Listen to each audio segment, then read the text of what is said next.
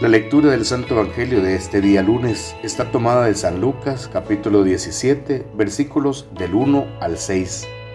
En aquel tiempo Jesús dijo a sus discípulos, Es inevitable que sucedan escándalos, pero hay del que los provoca.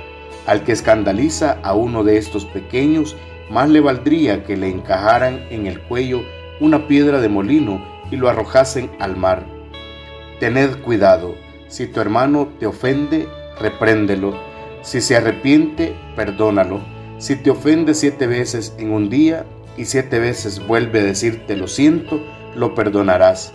Los apóstoles le pidieron al Señor, aumentanos la fe. El Señor contestó, si tuvieras fe como un granito de mostaza, dirías a esa morera, arráncate de raíz y plántate en el mar, y os obedecería.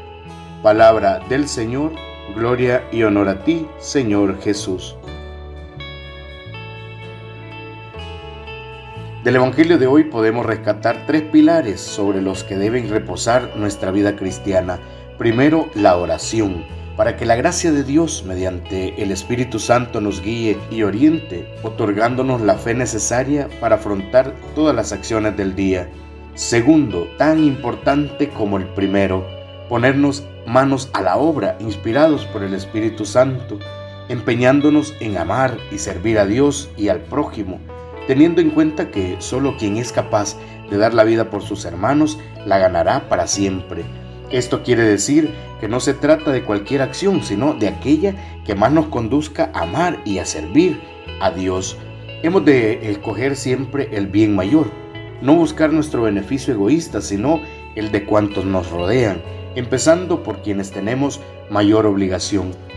Desarrollando tales actos, dando muestras de desprendimiento en lo que muchas veces encontraremos obstáculos y dificultades al parecer insalvables, es entonces que ha de intervenir de modo indispensable el tercer pilar, que es la fe, ayudándonos a perseverar con esa esperanza hasta el fin, a pesar de todo.